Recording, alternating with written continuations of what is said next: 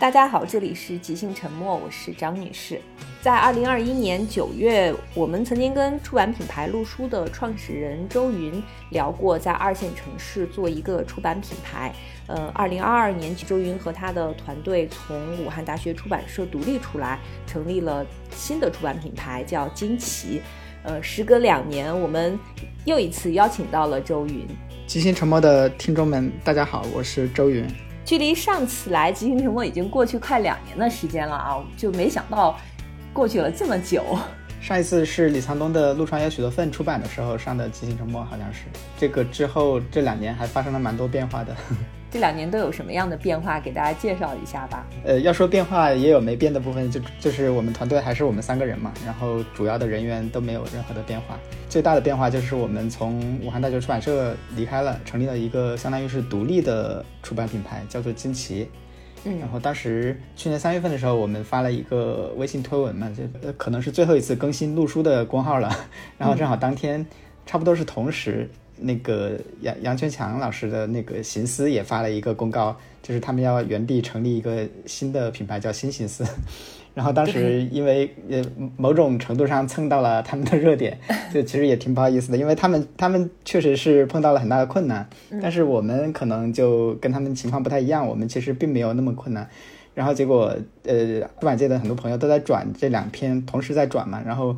就形成了一个话题，就是说独立出版品牌怎么怎么样，好像是很难做下去或者怎么着。但是其实，呃，我一直就是有机会的话，我都会澄清，就是我们自己其实没有碰到什么问题。然后我其实大家都可以去多支持那个杨师傅的那个新新的品牌，因为他们好像确实是资金上遇到了问题。但是我们去年三月份从陆书离开的时候，我觉得可能正好恰恰相反，就是正好是陆书发展的最好的时候。到应该是到最顶峰的时候，不管是从嗯那个出书的数量，还是营业的那个利润来说，都是最好的时候，挺出人意外的吧？包括我们当时的同事，还有就是其他的朋友听到了这个消息，而且那个时候疫情还没有完全的结束嘛，然然后也没有解封，呃，而且当时普遍的社会舆论是说要保持住当前的工作，然后我们在我们把它做的。每年有固定的、有非常稳定的盈利的情况下，然后离开了，然后创建一个非常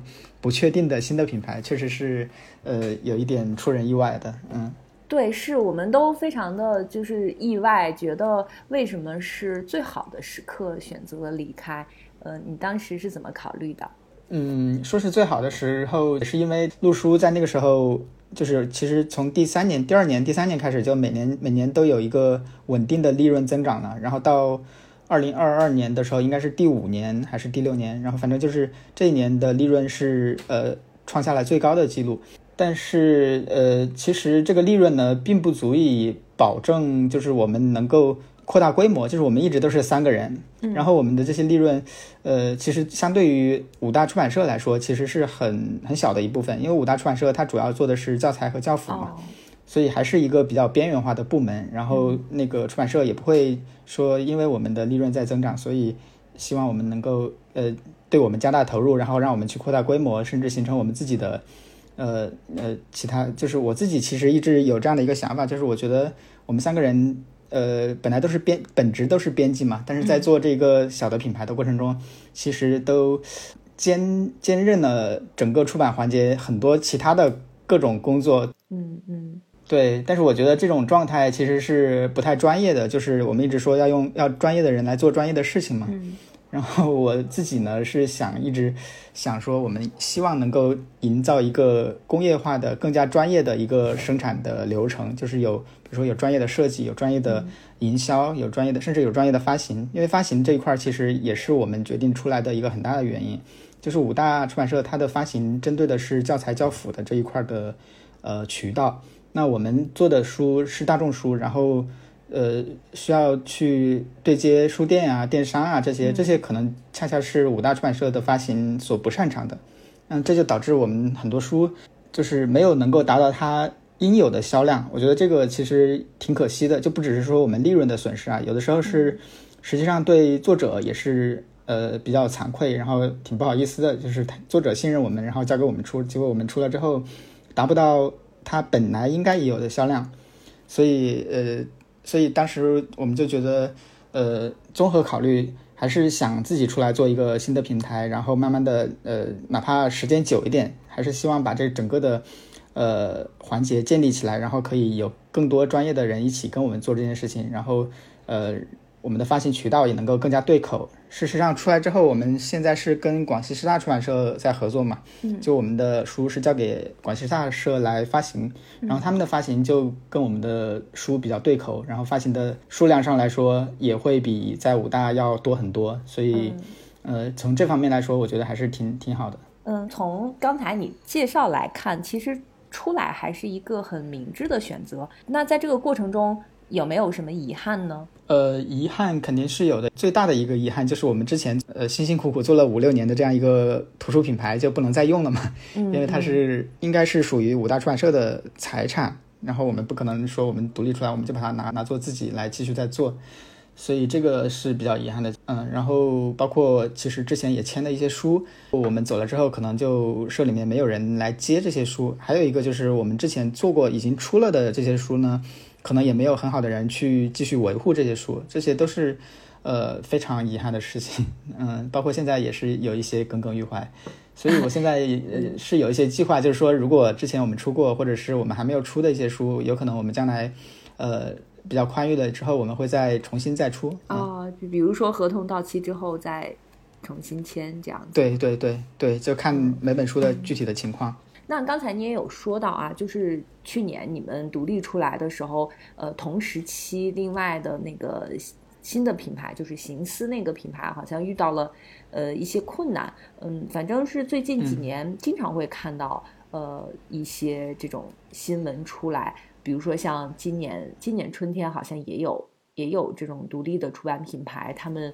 也会遇到一些各种各样的问题吧，资金啊或者是其他的。那你呃，对已经在做录书，然后又现在做惊奇，呃，已经是有有一些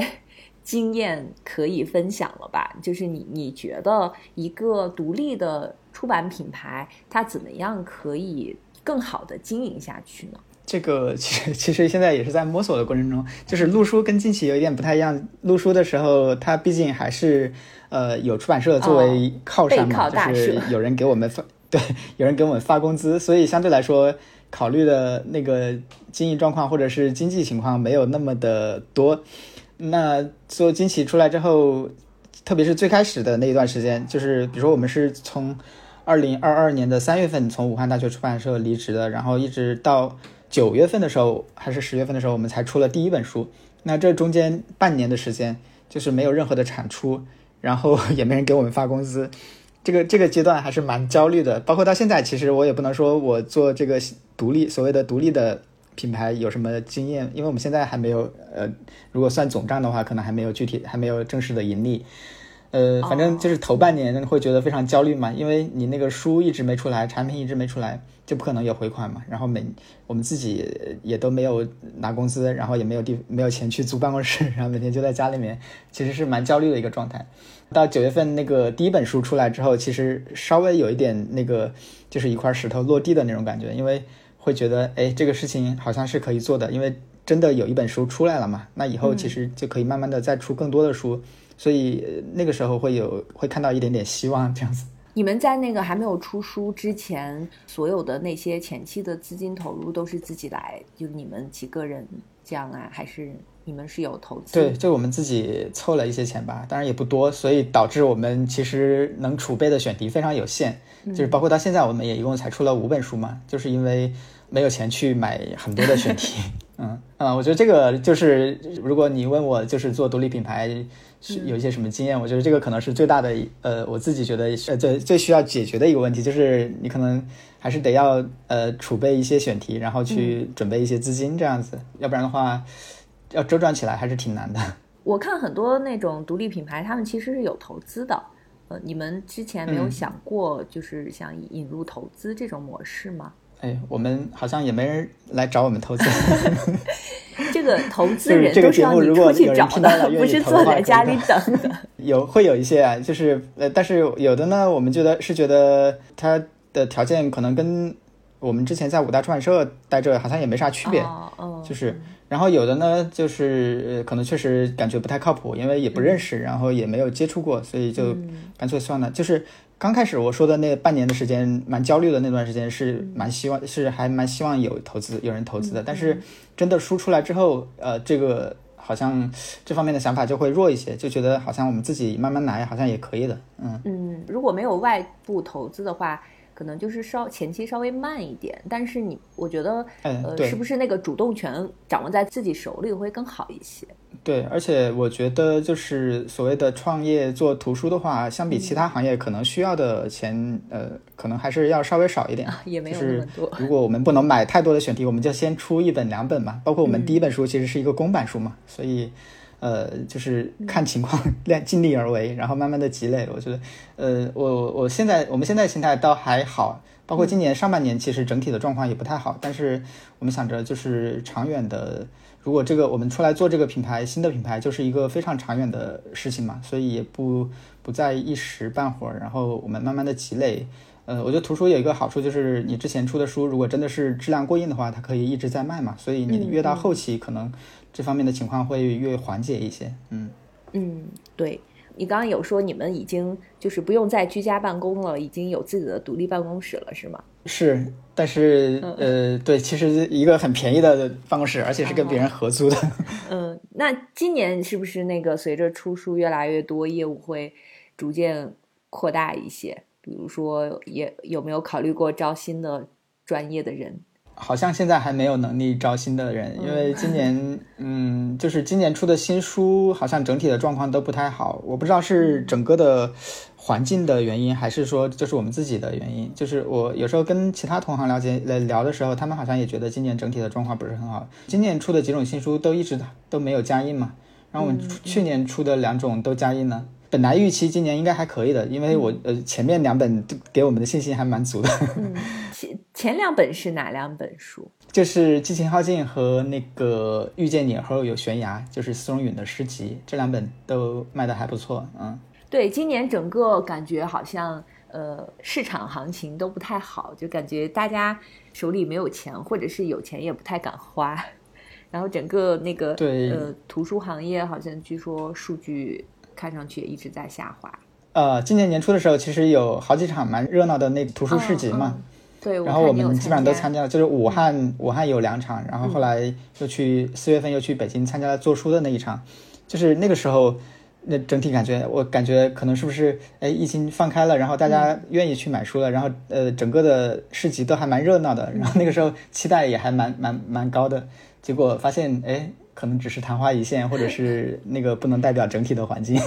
嗯，可能还是可能，我感觉那个市集很热闹，可能还是因为大家都憋久了想出来。嗯嗯。然后，但毕竟还是很小的一部分吧。你们是新的品牌，是会有一些什么样的规划吗？比如说，会规划哪一些类型的书出版？对，肯定是有，因为之前做录书的时候，其实是没有一个整体的规划的。就是我们从我从北京回到武汉的时候，那个时候也不太知道自己能把这个新的品牌，因为之前没有做过所谓的品牌嘛，嗯，就不知道能把这个品牌做成什么样子，所以。当时做录书的时候呢，就是呃觉得好的书就直接出，所以在整体上，包括不管是从内容的选择上，还是从呃视觉的形象上，其实都没有一个整体的规划。做一个新的品牌，可以其实可以从各方面重新去规划它嘛，嗯，包括视觉形象，包括它的内容构成的上面上面。所以去年三月出来做惊奇，其实是想了很多的，比如说这个新的品牌的这个名字。这个名字是当时在那儿翻翻各种书，然后翻到了博尔赫斯的一本序言集，就是他给别人写的一些序言，然后的一个结集的一本书，一本小册子。然后里面翻到了他说的一句话，他说：“呃，就是亚里士多德说，呃，所有的哲学都起源于惊奇。”然后博尔赫斯就在后面跟一句，他说：“呃，其实诗也起源于惊奇。”然后我就看到这一句话，我就觉得，哎，正好跟我想做的书。呃，基本上是完全，呃，表达了我想我我想做的那两种类型的书，一种就是所谓的起源于惊奇的哲学，就是它其实是一个广义的哲学的概念啊，就是包括科科学、包括自然科学在内的哲学。呃，因为我我其实我自己还蛮喜欢一些科普书的，特别是数学的这方面的科普书，所以我我一直想做，虽然之前没有做过，但是我一直想做呃一些科普类的书。然后另外一方面就是诗嘛，诗它其实也是一个广义的概念，就是包括呃文学艺术，其实正好就是我们之前做过的那类书。所以呃我就看到这个这句话就正好概括了我们想做的这两类书，然后我就觉得哎用这个做品牌名，然后用这个做那个 slogan 好像还蛮贴切的。呃，所以所以最开始我们规划的就是这样的一个一个一个呃产品的内容吧。呃，但是呢，我其实就是所谓的科普的这个书呢，我我当时其实也列了很多的选题，但是呃，一直到现在大家也都没看到。主要原因呢，我觉得还是可能还是钱的问题，就是我们没办法 去储备一批这样的选题，然后整个的推出来。这样的话，如果真的是可以这样做的话，其实大家就可以看到我们这个新的品牌，它能够它想要呈现的是一个什么样的形象。但是现在，呃，因为比较局促嘛，所以就只能说。呃，现在先有的选题，然后我们觉得呃比较好的选题，就是像你说的，就是呃每一本都还蛮比比较有特色的嘛，然后就先出，就先赶紧出，然后让它整个的能够周转起来，然后到后期资金比较宽裕的时候，可能就会再呃多出一些呃集中的出一批，然后能够体现我们品牌特色的一些选题，就是大概是这样的一个想法。呃，我看现在应该是呃诗歌已经有出版了两本。呃，对，有。就是松允的那本原创诗集嘛，其实其实就是诗。我刚刚说它是广义的诗嘛，就是包括文学艺术，所以更明显一点的几本书呢，就是那个外国文学的两本，一本是《激情耗尽》，还有一本是就是那个韩国文学《孤独的义务》。义务。呃，这两本其实是我们呃现在新的品牌比较明确的一个产品线，就是我们想做一个外国文学的系列，所以这两本你会看到它的背面有这样外国文学的一个编号，一个是零零一，一个是零零二。然后我们后续要出的也有几本外国文学，就是现在签下来可能有个，应该也有五六本了吧，嗯。但是你们现在只有三个人啊，感觉压力还挺大的。对，就是整整个的出书的节奏也比较慢。现在的想法就是先慢慢来呗，先把那个能出的书先出出来，然后到后期希望能够尽快的资金宽裕了之后，然后把想做的书都整个的推出来，嗯。嗯，刚才已经提到了，就是已经出版的这几本书，有提到那个外国文学这个系列的两本，要不介绍一下？呃，第一本是《激情耗尽》，这个应该是我们这五本书里面卖的最好的一本了。然后，呃，其实也挺意外的，就是，呃，正好在这本书出来的时候，然后我我我去接触了一下小红书，因为当时也看了很多。同行的一些介绍嘛，然后说小红书其实是一个蛮好的营销的平台。在这本书出来的前后，我们去注册了一个小红书的账号，嗯，然后我发现，哎，小红书的账号好像它这个，呃，它的算法对我们这种新的品牌还蛮友好的，就是呃，你不需要积累多少粉丝，不需要是一个大的品牌，然后你自己发的内容只要足够好，然后足够真诚，然后足够吸引别人，别人给你点赞足够多的话，它好像就可以传播出去。嗯嗯，呃，然后这个我觉得对我对我们帮助还挺大的，就是当然也不只是我们自己发，就是当时呃在接触小红书之后，有一些其他的博主也在也也看了我们的书，然后也会发笔记嘛，呃，整体的就一下子把我们第一本书给带起来了。就是我觉得可能第一本书主要还是靠小红书的平台上的营销给它带起来了。反正我我我我自己觉得，呃，如果当时没有去做小红书的话。有可能呃会销量会打一个很大的折扣，所以还是对我们帮助很大。嗯嗯，是的，好像去年大家普遍反映就是，确实小红书对一些本来以为是冷门的书，好像帮助非常大。除了就是这本，我也有听其他同行提到过，呃，就是很意外的那种，就是在小红书非常多人喜欢。对，就是小红书的逻辑呃算法来说。呃，我据我了解啊，它是就是呃，其实是根据你的那个，它有点像呃那个叫什么呃斗兽场式的那种 流量搏斗，就是你的这个你的这篇笔记，先把你投放在一个两百或者是几百阅读量的一个流量池里面，如果它点赞或者什么表现的足够好的话，它就把你投放到更大的流量池里面去。呃，所以它其实我觉得有一个很好的好处，就是它其实可以。非常直观的检验你做一个编辑的文案的水准，或者说是呃你写的文案给你一个很直接的反馈。就是我们之前做书的时候，其实不太会感受到这种直接的反馈，就是你比如说你给一本书写一个腰封，或者是写一个新书信息，写一个编辑推荐，然后这些东西呃发出去之后，在网上或者是在别的地方，别人看到之后究竟是一个什么样的反应？他是不是因为看了你的这个东西，然后去买书？你都不知道，就是你没有一个科学理性的体系去测测量这些你的文案是否成功。然后小红书其实就某种程度上提供了一个文案的反馈机制嘛，我觉得这个其实还蛮有意思的。然后另另外一方面，我是觉得小红书它好像，呃，就是可能有可能是就是你表达的比较真诚，其他的用户会觉得比较可信，然后就会给你点赞，然后就会把它传播出去。当然有的逻辑有时候我也搞不太清楚，就比如说我们当时激情耗尽那个呃最火的一篇笔记，就是陈宇珍书店的老王他发了一个嘛。然后那那个笔记就只有一张照片，然后下面只有一句话，结果一下子两万多赞，然后就后来就有很多博主看到这个书嘛，那个可能是老王把这个书带起来的，但是我实在是分析不出来他就是能够传播的，嗯背后的原因在哪里啊？嗯，所以我觉得也蛮有意思的，就是去研究这些东西，对做书啊，对你去思考传播的这些东西还蛮蛮有蛮有帮助的，嗯嗯，我有听过就是小红书内部的一个分享，他们说，呃，他们是很。鼓励和支持原创的，就是哪怕你的那个图片拍的不够精美，但是你的文案的内容是你原创的，他们可能会更喜欢这种。所以我觉得可能就是你得发的早，就是呃发的早，可能那个不管你写的长啊或者是短，好像先被看到，他可能会检测到。呃，这只是我自己的一个想法，也我不确定这个是不是呃真的是这样的。就是很，我们也经常会。呃，把一本书放到小红书里，找很多的人来推荐，但是，嗯，可能会有那么一两个比数据特别好的，但是你去分析的时候呢，你会发现它的内容好像也没有什么特别，嗯，出奇的地。方，嗯，很很亮点的地方，它可能无非就是摘抄了书里的几句话，嗯，可能它不知道什么原因，我们把它当做一个玄学。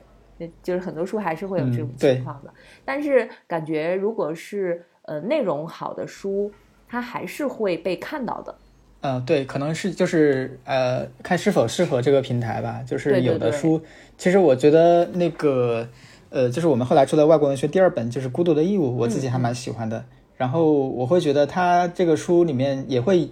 其实也会某种程度上迎合了一些读者的，就是那种。呃，情绪的那种东西嘛，嗯，但是好像在小红书上表现就呃比较一般。我也看过这本《孤独的义务》了，呃，我自己也很喜欢。呃，你要不就再重点介绍一下？小红书上的人不喜欢，也许播客的听友很喜欢。嗯，《孤独的义务》是一本韩国小说嘛？因为之前我们不是出李沧东的两本小说嘛？哎，我是没有完全没有接触过韩国文学这一块的。然后因为出了李沧东的书之后。韩国文学翻译院他们做这种文化输出，然后呃还蛮厉害的。我觉得整个可能整个韩国做这种都蛮厉害的。然后这个韩国文学翻译院呢，他会对韩国文学翻译到国外提供一些资助嘛，嗯，然后包括对译者也提供一些资助，所以就会有一些译者呀，还有就是翻译院的一些人会主动给我们推荐韩国的文学的选题。所以因为我们出了李李沧东的书，然后就接触到了很多韩国文学的选题。那在呃，这段时间里，就是从李沧东出了之后，到我们成立金奇这段时间里面，就，呃，可能相对来说比较集中的去了解了一些韩国文学。我估计应该应应该应该看前后前前后后看过十几个不同的选题吧。呃，孤独的义务和我们接下来马上要出的一本叫《光之护卫》，是我们从这些里面精挑细选，就是我们自己觉得最好最喜欢的两个选题。呃，孤独的义务这个书呢。呃，有点有点特别，它其实在韩国出的很早，它可能是二零零几年的时候就出过了。嗯，呃，然后也是译者主动推荐给我们，然后我看了之后觉得特别好，就是因为它给我一种很特别的感觉，就是没有见见过别的人像这样写小说的。我看韩国有的评论家评论说，他就是这个作者尹成基，他的小说里面是没有形容词、没有副词的，直接陈述那件事情，而且有的时候会非常跳跃。就是我跟别人有时候介绍这个书的时候，我会说。你如果就是没有把自己的呃全身心的沉浸在这个书里面的话，你有你有时候有时候可能会错掉错过掉它的一些情节，或者是你会觉得很错愕，怎么突然就跳到这儿来了？就是它的语言是很跳跃，有时候甚至甚至有的时候甚至它的主语就突然就变了嘛，或者是场景整个的就直接切换了。呃，我是觉得它可能这种写法呢，正好就是其实就是它的呃小说里面的主人公的思维的那种方式，就是他写的都是一些所谓的边缘人嘛，或者说是之前有创伤，或者是觉得自己呃所谓的孤独的人，然后他们自己有的时候在想什么事情的时候，有可能他的思维就是跳跃的，所以他的这种语言其实就是是蛮贴切他的人物的那种形象的。所以我看，我觉得还蛮蛮蛮有意思的，就是一种我觉得还，嗯，之前没见过，然后又很特别，然后又写的非常好，就是情绪虽然它没有形容词，没有副词，但是你能够通过它平铺直叙的这种就是事实的讲述，然后你自己能够感受到那种情绪，我觉得这个还可能比你直接用形容词去形容一种情绪要更高级一点，所以这个是我蛮喜欢的一种写法，嗯，所以我但是我之前出的时候我也。感觉有可能就是呃不喜欢这种写法的人也会很多，就是他不能 get 到或者是不能进入到这种情绪的话，他就会觉得很无聊，然后就是觉得很跳跃，然后没办法进入。嗯，然后我觉得可能喜欢的人会比较喜欢，就是应该他所以应该会是一个比较两极的一个评价。嗯嗯，我也有这种感觉，就是我看完之后，我发现他他确实是前面还在说一件事，后面马上又变成了另外一件事。嗯。这个是是，对，就是可能读者能明显的感觉得到的一种，就是他的一种写法吧。还有我还有一个感觉是，他没有写那种很内心深处的，或者是对一件事情很细致入微的那种描写。对，嗯，但是呢，他就是在陈述一件事情，但是你通过他陈述的这个事情，好像你就能感受到呃一种就是对那种力量吧，嗯。我我最喜欢，我之前看刚看完的时候，我我跟说过，我说我最喜欢里边的那一篇叫《为是你吗》。呃，当时是是说这个书的原版的书名是这个吗？对，原版书名就叫这个《为是你吗》。对对对，嗯。然后呃，新的书名是我们改过，然后当然也也是呃申请过韩国那边同意。嗯嗯。然后我感觉这个作者的书其实还挺考验读者的，就是读者必须得。有很丰富的想象力才行，因为他其实没有把那种扑面而来的那种很直白的东西放在你面前，都得你通过他的很朴实的文字去自己去想象和体会，嗯，或者是有一些相似经历的人才能体会到。我之前跟别人介绍这个书的时候，其实有一个呃比方啊，就是他其实这个书他整个写出来给我感觉就是一个呃就是所谓的 INFP，或者是你身边一个。呃，比较内向，然后比较敏感的这样的一个 朋友，然后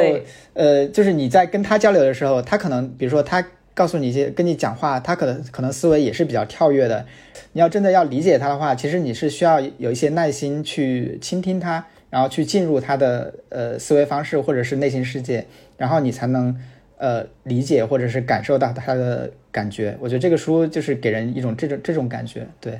就是可能你作为读者的话，你真的是需要把自己放进去，然后需要一些耐心，然后需要比较细致、比较呃敏感的去感受他所描写的这些文字，因为他不会直给嘛啊，然后有的时候又会突然跳跳接，他是这样的一种状态，可能喜欢 的人会喜欢，嗯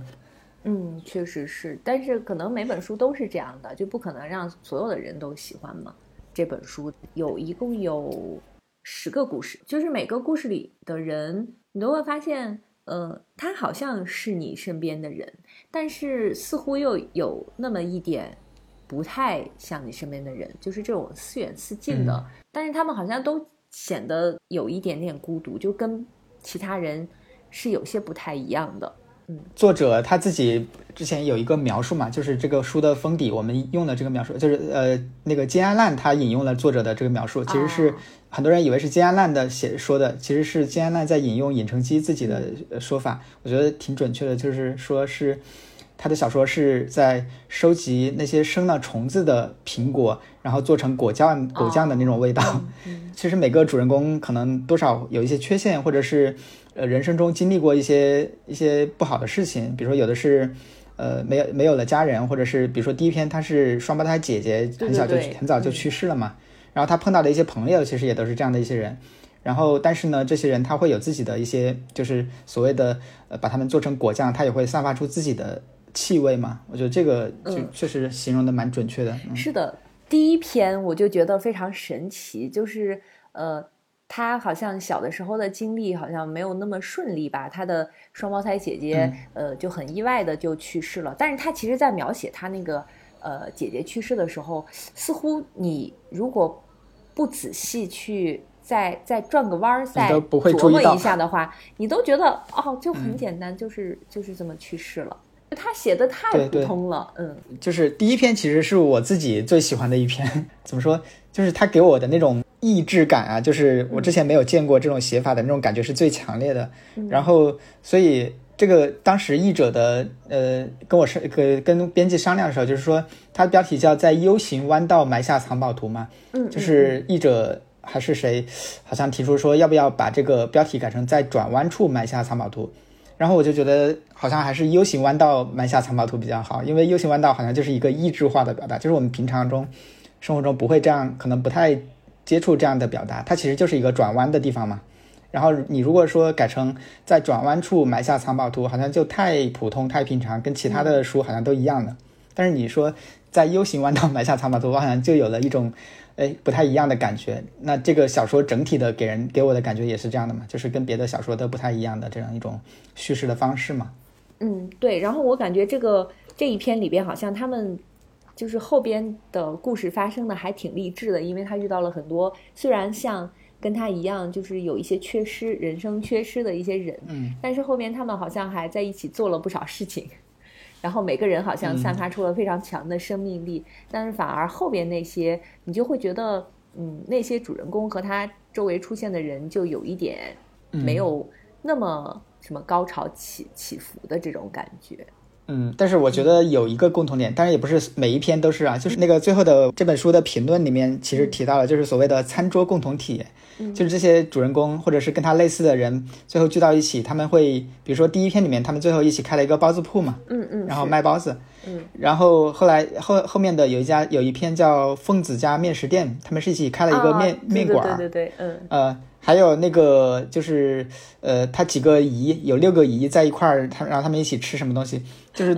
对，最后他们都是从食物中获得了某种慰藉的感觉，就是叫呃餐桌共同体。我觉得这个也蛮有意思的。然后其中呃哪一篇里面好像有一句话大概概括了这个说法，就是说。他感到有点凄凉，不过一想到自己吃饱了饭，就不觉得那么凄凉了。这就是大家吃饭的原因吧？我觉得这个可能就是在主人公在心理上或者是在精神上，其实是一种很疲惫的状态嘛。然后他从食物里面获得了慰藉，就是很多篇其实都是这样的，而且是他在跟他类似的朋友的一起吃饭的过程中获得的慰藉，就大家一个是一个餐桌共同体这样的一个状态。后来有一次我刷微博，我刷到一个我觉得还蛮有意思的，他跟。上我我看到这条新闻跟这个呃《孤独的义务》里面小说的故事，感觉就是完全对应的那种感觉。他讲的就是合肥的一个面包店吧，然后是也是两姐妹一起开的面包店，然后这两个姐妹是好像是聋哑人，然后他们就是打手语跟人交流嘛。他们是从小就是大概四五岁的时候在那个福利院还是什么，就是类似这样的地方认识的，就是从小就是一一块长大，然后长大之后他们就一起开了这个面包店。然后就有人去报道嘛，我看了感觉哎很感动，然后而且跟小说里面的感觉是类似的，就是他们的友谊最后是在一个餐桌共同体的这样的一个呃地方来完来实现的，然后他们一起就就就一起开了一这样一个店，然后经营的还不错，然后过得也很幸福，就是这样的一个故事，嗯，还蛮有意思的。希望播客的听友能听到之后会更喜欢这本书吧。另外的还有一本是我。看过的就是向京的这本《行走在无形无垠的宇宙》。嗯，这个书是比较少见的对谈的形式。呃，然后就是后面还有一部分就是是你吗？是你你跟作者的一个对谈吗？就很长篇幅的一个。对，是是。然后我觉得这个就是还挺考验策划编辑，就是策划的思路的。你你是怎么？按照一个什么样的思路来逻辑来做这本书的？这个书说起来，我自己作为编辑，对我来说也蛮特别的。我们之前其实一直都会觉得，包括我们自己作为编辑的一个所谓行为准则，就会觉得编辑是呃给作者做嫁衣的嘛，然后应该把作者的东西更好的呈现给读者，而不应该把自己过分的突出或者凸显出来。所以如果是在以前的话，我会觉得我这种编辑的方式，呃，其实是有所僭越的。而且某种程度上是过于凸显自己了，是一种就是我一直说是编辑的异端嘛。啊，但是我我我好像没有介绍我是怎么编的，我是把向金他作为一个艺术家，他在这二十多年的时间里面，跟很多领域不同的学者，他有一个呃。就是每次他展览的时候，他可能就会请一个学者来跟他对谈，或者有时候他自己觉得有些什么困惑，他也会去找戴锦华去聊一聊，然后会有这样的一些文本。当然，这些文本是跟不同的人发生在不同的时候的。我我是一七年的时候，我去帮他编他的那个画册，然后我看到这些东西，我觉得对我还蛮有启发的。特别是有些，比如说他跟戴锦华聊的这些文本就没有收录在任何地方，也没有公开发表。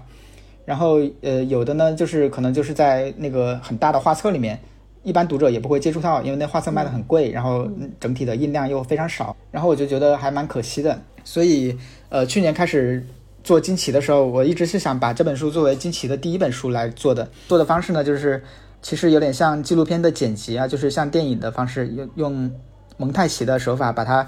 就是不同的节时候的那个访谈，把它的片段摘取出来，然后谈论相同的话题的片段就给剪到一起。所以你会看到，你一开始可能就能感受到这种风格，就是比如说他开始是在跟林白在聊他他自己对于呃女性还有对于自己生孩子的一些想法，然后马上就跳接到他跟在另外一个场合，在另外一个时间跟陈嘉映在聊孩子的话题。然后后来在这个话题在不断的转换，然后人物也不断的切换，呃，就聊到了他自己的个人八十年代成长的经历，还有他对于呃他的艺术创作观念的一些想法，还有就是对当代艺术的一些想法。最后一直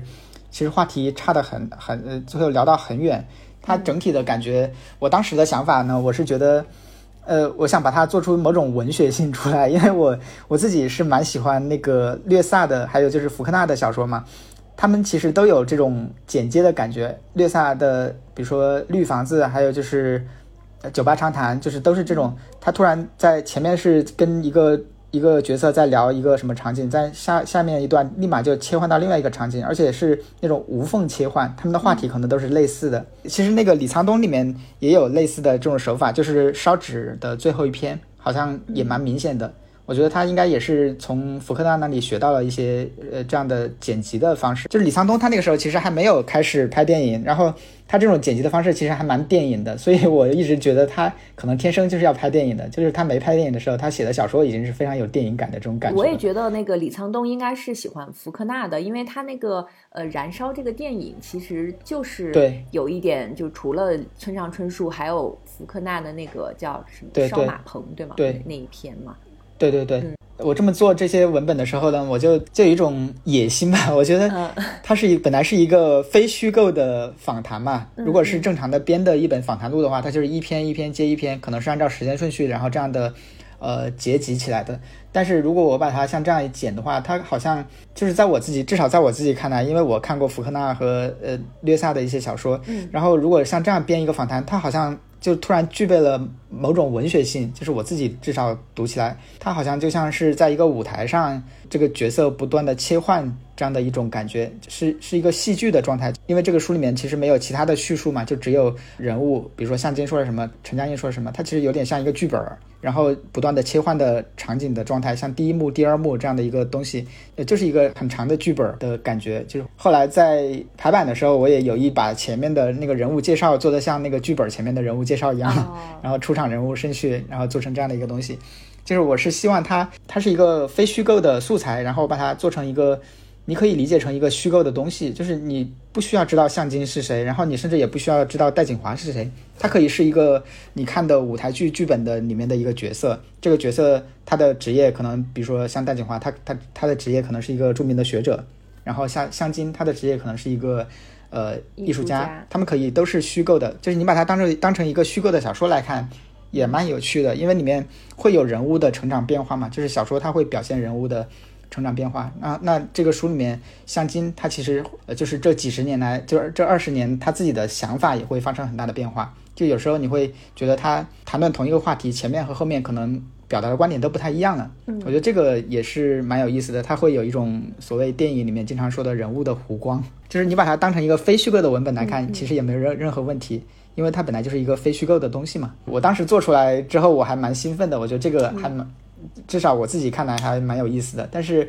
具体怎么样，嗯，读者买不买单，我觉得这个可能就不是我能决定的。我看完这本书，我是很意外的。它其实不是按照章节嘛，或者是跟不同的人对话，然后这样子来的，就是它是围绕话题。就无论是对向金还是参与对话的人，我感觉他们都非常的坦诚。就不光是谈艺术，他们还会谈一些女性主义啊，还有有些跟他对谈的人还会对他做出质疑。就是对他的一些作品做出质疑，他也对他也会有一些他的思考。呃，我觉得这个都很有感染力。我能看到他作为一个女性的艺术家，就他的作品以及他背后都他都想了些什么。比如说，他确实是他一开始就是像一个人物在成长。就他一开始最初跟林白的聊天的时候，他说他觉得女性不好，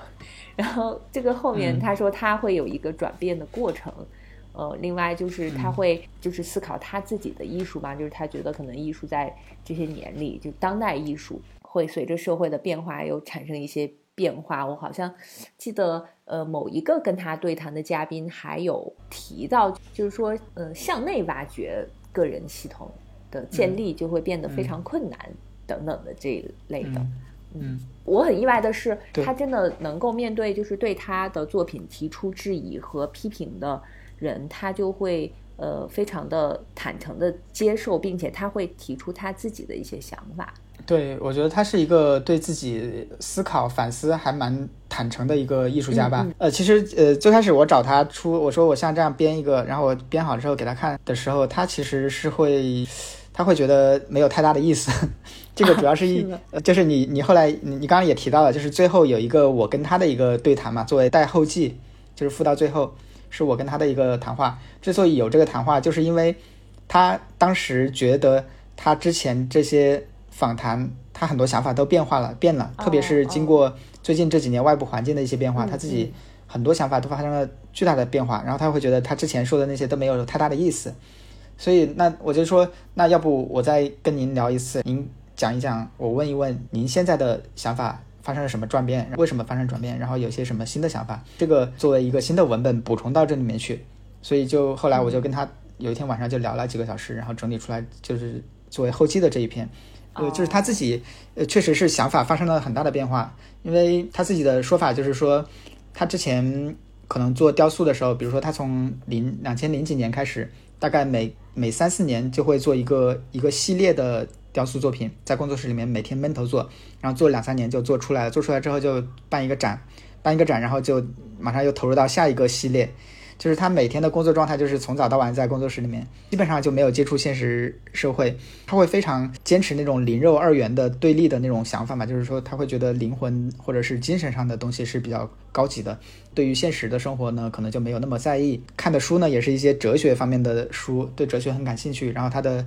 作品创作也都是在思考这些问题，但是他突然在二零一九年的时候，二零一八年其实就开始了，他就没怎么做做做做雕塑了。然后到二零一九年，他做了他最后一件雕塑，就是一个大的章鱼。做了这件之后，他就整个完全彻底的放弃了雕塑，就是因为他会觉得他之前的这种太过于在意形而上的这些东西的呃想法，可能是。有有问题的，因为他觉得他可能对于真实的世界没有那么了解，所以 一九年之后他就停止了雕塑。然后他会每天，比如说带一个呃相机，在他生活的宋庄，然后观察，或者是呃更多的体会身边的一些人、一些事情的一些呃一些变化。所以他会有这样的一个整体的想法的转变。当时就跟他聊了一些这些这些方面的问题，作为后记补充到里面。我觉得这个也也是蛮有意思，这个书里面蛮有意思的一点。就是其实我一直说，呃，跟很多朋友交流的时候都会说到，就这几年按香金自己的定义，就是从特朗普开始上台，然后中美贸易战后到疫情爆发，到俄乌战争，一直到现在，整个的国际环境、外部环境就是发生了翻天覆地的变化。它有时候会让你觉得你之前确信的一些东西都好像你对它会产生一种怀疑，或者是一种反思。呃，所以香金它。变化是在这样一个背景下产生的，包括我自己其实也是一样。就是我二零二零年疫情爆发的时候，我在武汉，我当时跟别人说我在看一个书叫呃数学简史，然后它的副标题叫确定性的丧失嘛，就是你会觉得你之前非常坚信的一些东西，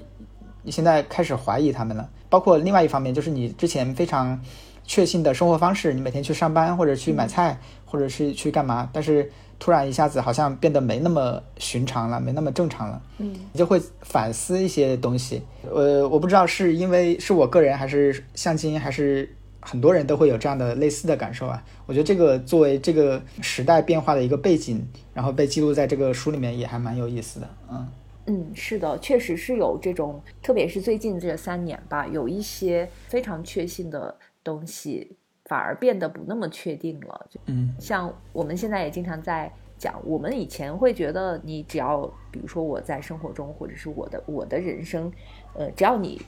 付出了，你就会获得一些什么。但是现在看来，好像也不是这样子的。所以这个书看完了，我觉得引发的就是除了你看向金跟不同的人的对谈，然后感觉是其实自己引发的思考是更多的。对，还有一个方面，我觉得对我启发蛮大的，就是呃，它里面对当代艺术的一些想法嘛。嗯，就是我其实，在后面那个后记里面跟向金提问的时候，也大概。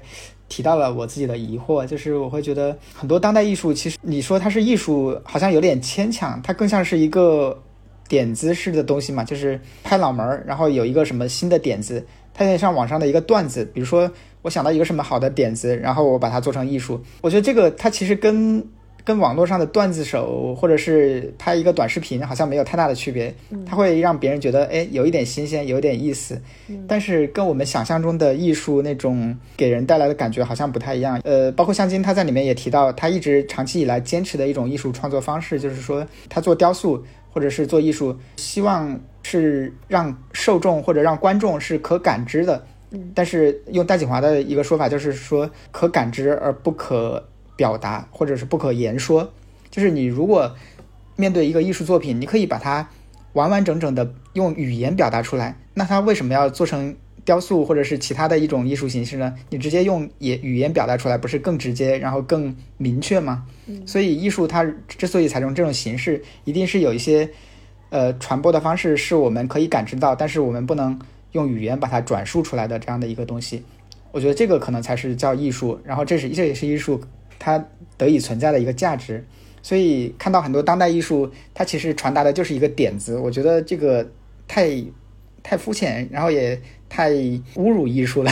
然后我会有这样的一些困惑吧，对于当代艺术的一些想法。然后我在那个后期里面也问了问了向金关于这个方面的一些呃事情，呃，然后对我他的一些回答，包括我刚刚提到戴锦华的一些论述，我觉得对我启发还是蛮大的。我觉得应该是，呃，不光是对你启发很大，对所有看过这本书的读者也都会有很大的启发的。然后就是还我我很意外的看到了另外一本书，就是你们应该是最近出版出版时间不久的，也是呃一本再版的书。因为这本书是最初出版的时候的营销编辑就是我，所以我当时看到这本书的时候，我还挺意外的。我说为什么这本书会再版？呃，就是那个最后的耍猴人，这个是啊对。对，这个已经是也有七八年前，甚至是更久，一四年前出版，那就九年了。我有时候会觉得，如果把时间线拉得更长，就会你就能感受到时间的奇妙。我甚至都已经有点不太记得，就是这个书里面的很详细的细节了。那说明你当年的营销工作比我们现在做的好的太多了。没有没有，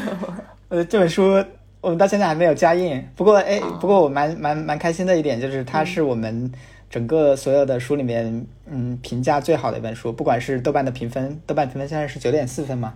然后还是说我现实中接触到看过这本书的人对他的反馈，就基本上应该没有人说他不好，就是看过的都觉得特别好。就不管是形式还是内容上，我觉得这个确实还蛮蛮蛮让人欣慰。虽然它是一本再版书。但是他第一版的时候，我也是看到他第一版，然后呃，后来有机会接触到这个选题，我就觉得完全没有犹豫的必要，也没有必要去考虑它的市场啊什么的，因为它内容真的是足够好。是的，是的。我之所以呃，我之所以觉得它足够好，是因为呃，其实我一个很重要的点是，它其实是一个很长时间的记录，就是它是从呃零零几年零五年开始跟拍这些耍猴人嘛，然后差不多跟拍了十年才出了第一版。然后到现在，我们出第二版的时候，他又回访了一下那些耍猴人，然后又增补了一些内容，就差不多有十几年的时间，对，都在关注这些事情。再版之后，我看到好像新增的内容里边是有近些年的内容。对对对，就是最后一部分，我是觉得这个时间跨度还蛮重要的，因为呃，我现在越来越强烈的感觉到，就是比如说我们在网上关注一个事情的时候，其实你会发现，呃，一个网络热点事件，它好像每天都在不断的反转，今天这个人是好人，然后明天他就成了坏人。我觉得这个可能就是某种程度上，就是因为你对这个事情的复杂性认识不够，然后每天就不断的需要你需要获得新的。呃，关于他的一些东西来满足你的那个，我不知道是反正或者是其他的一些媒体，他要尽快的把这个新闻推出来，然后吸引流量，导致对于这个事情的复杂性关注不够，然后就会出现各种反转。但是你像呃这个耍猴人，他如果有足够长的时间时间段来关注他，你甚至你不需要对他有任何的评论，他自然的会呈现出这个事情的复杂性的一面。就是这个马红杰他在写这些耍猴人的时候，其实也是这样一个状态，就是他没有任何的评论，完全是客观的记录嘛。然后他跟他跟他们一起碰到了什么事情，然后就拍下来，然后就当天的日记记下来。最后你看下来，你会觉得确实也不需要作者去评论什么，你自己会经历了这些事情之后，然后他的整个的呃前前后后所有的前因后果，然后呃复杂性的一面都会给你呈现出来，然后你自己作为读者，你会去有一个自己的判断。这个我觉得其实跟我前面讲到的孤独义务的那种感觉是一样的，它不需要作者去给你渲染一个什么东西，然后读者自己得出自己的结论，这个可能是更尊重读者，然后也更高级的一个呃写法。我觉得这种是那种就是没有什么花里胡哨的吸引眼球的东西，但是它是实实在在能够沉淀下来的，呃，就是在在读者的心里，就是它是有分量的。呃，今年一共出了五本。然后还会有新的书吗？就是提前能透露一下吗？有啊，就是接下来一本可能就是我刚刚提到过，就是另外一本韩国文学叫《光之护卫》。嗯，光之护卫，它作者叫赵海珍。其实他之前今年年初的时候，磨铁出过他另外一本，就出过他一篇一本长篇，呃，单纯的真心。哦，单纯的那个单纯的真心其实是好像是我们这本《光之护卫》里面一个短篇扩充出来的。哦，嗯，我是感觉，呃，这个短篇，反正我觉得还蛮好的。光之那单纯的真心，好像影响反响不是很大，让我对这个我们这本书的首印调低了期待。嗯，但是也蛮也蛮好的，跟尹成基的《孤独的义务》是完全不一样的风格，但是哎，我觉得也蛮特别的。嗯，大概会几月能看到？我觉得两个月之内应该会出来吧，至少。现在反正我们早就已经都全部都编好了，就等那个书号下来了。还有一本其实是我自己期待呃比较高的一个书，是一个原创的小说，应该是我们作为金奇这个品牌出的第一本原创小说吧。然后作者呢也是一个素人作者，就好像最近好像素人作者还蛮蛮火的。这个作者还蛮有意思的，他的职业是河南省一个民权县的一个。监狱的狱警哦，然后他写的呢是一个呃七十岁的老太太的一个故事，其实原型可能是他的母亲。他想在小说里面给他母亲的晚年另外一种人生际遇，其实呃跟跟激情耗尽有点类似啊，就是一个七十岁的老太太突然离家出走，嗯，就有点像女性觉醒的那种感觉啊。但是她写法是完全中中国式的，就是跟不管是语言还是故事，跟那个《激情耗尽》没有没有任何类似之处，可能主题上会有一点点相似。我之所以对他期待很高，就是因为做过编辑的可能都会有这种这种期待吧，就是你自己亲手把一个你觉得很好的一个作者把他捧红了，或者是让他的书卖得很好。然后他从此就那个步入文坛，就是这个这个作者，我对他是有这样的期待的，因为我觉得他写的足够好嘛。然后他写的内容其实也还是蛮适合大众阅读的，他的写法、他的故事还有整个的主题。这本书是我下半年的重点书，然后它的名字叫《婆婆娜的旅程》，就是婆婆娜是一种是一种小草，其实就是但是你不知道它是小草的话，你把它理解成是一个老婆婆也没有关系，因为它讲的就是这个老太太她离家出走的一个故事嘛。嗯，你是怎么发现这个选题的？呃，这个是那行剧，就是我们业内的一个原创的版权代理的公司，他们发的书讯里面我看到了，然后我看了呃样章之后，我觉得特别好，然后赶紧就把它签下来了。我们会担心啊，比如说他完全是一个新人作者，或者这个作家从来没有写过。任何作品没有出版过任何作品，嗯，怎么怎么样让就是他做内容是很好的啊？怎么样怎么样让大众来知道、了解和喜欢他呢？嗯，这也是我现在日夜操心的问题。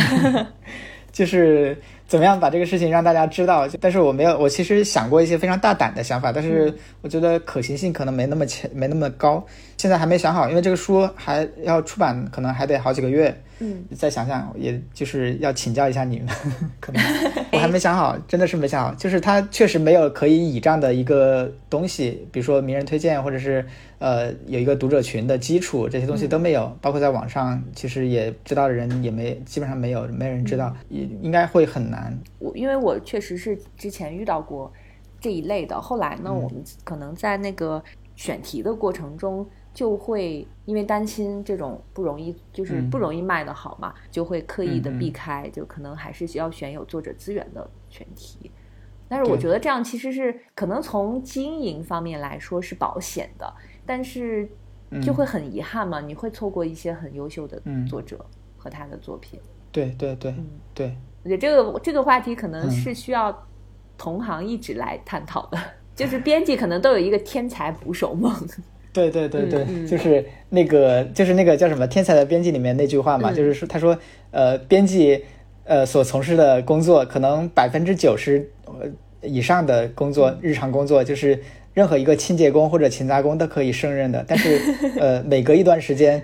有那么一刻，你会觉得啊，这个书是属于我的，只有我能把能够把它做好，就是这种这种幻想吧。嗯嗯，但是我们还是希望就是有有更多的。呃，新的好的作者和作品出现的，呃，就是你会比较理想的一种职业的状态是什么样子？就是当你现在已经做编辑多少年？十几年了。理想的状态可能就是能够，呃，比较宽裕一点的 把这个品牌做下去吧。就是你会有一些呃很很好卖的书，然后它可以支撑你去做一些像你刚刚提到这些原创的作者的发掘。其实我们。呃，在成立这一年里面，接触到了很多的原创作者，就是包括有的是他们给我们投稿啊，有的是或者是其他的一种方式，但是因为各种各样的原因，就是最后我都没有勇气去去出版这样一些作者。包括其实最近那个朱克，不知道你关注到没有？就是朱克他出了一个，也是一个新人作者、素人作者，叫幼语，然后他的那个小说的名字叫《撞空》，就是最近刚刚出的，跟单独合作在上海文艺出的。其实那个作者之前也给我投过稿，然后我我也觉得他写的很好，但是我就是没有勇气去我们这样一个新的品牌去推这样一个新人，我觉得好像完全没有信心，然后也不太敢做，因为我们现在确实像就像我刚才说的，我们没有盈利嘛，然后资金也非常紧张，然后就感觉好像如果出这样一个书，好像品效会不是那么好，所以就会有很多这样的这样的遗憾。但最后，呃，他投到朱克那边，朱克给他出了，我觉得还是蛮开心的。然后朱克其实也更可能更适合，就是他们出的原创的作者更多一些，然后他们的宣传平台可能也更好一些。呃，所以你要说我想要一个什么样的理想状态，就是我就是会觉得就是比较宽裕、比较放松的一个状态，就是我会有些书很赚钱，然后也可以出一些我们自己觉得很好的书，然后不用那么担心呃亏本或者是那个卖不好。只要把它出出来，然后让喜欢它的读者能够接触到，我觉得这个可能是一个理想中的状态吧。不，另外的话，可能就是前面说的，能够有专业的朋友过来帮我们做一些专业的事情。哦，你有做那种就是类似于几年规划这样的吗？好像没有特别明确的规划吧。我会，呃，你比如说做录书的时候，会有一个这样的，因为当时社里会对你有一个考核的要求嘛，比如说第一年的时候不考核，然后第二年的时候让你做到盈亏平衡。然后第三年、第四年、第五年以后就可以就必须要盈利，然后盈利会有利润会有一个增长，这个是当时一开始跟社里商量做这个品牌的时候就决定了的一个计划，呃，当然后来也基本上是按照这个来走的，但是现在嗯嗯具体明确的计划可能没有那么明确，但是我会呃有一个长远的打算，就是既然出来做惊奇，就是希望实现我刚刚想说的那种状态，一方面就是说嗯。能够做出体现这个品牌的核心内容的或者核心价值的一些书，然后另外一个方面就是，呃，可以有更宽裕的资金或者更宽裕的精力去做一些市场没那么好的书，或者是呃去呃把规模扩大，让更多的志同道合的朋友一起来做这个事情，就是大概会有这样的一个比较模糊的长远的目标，但是具体的话倒没有呃设计过。从去年出来到现在，感觉还是在挺扎实的，在惊奇这个品牌在往前走的。嗯，我觉得做书会有一个很好的好处，就是你出来一本书，它会给你一个很很好的反馈，就是很实在的反馈，因为这个东西就在这里，就是你亲手做出来的，然后它怎么样，不管怎么样，都会给你一个正向的激励，就会。你会觉得一步步一步往前走，它好像会是会是积累下来的一个东西的一个感觉。嗯，我觉得这个给我的支持是最大的，应该。那我们今天也很感谢周云再次来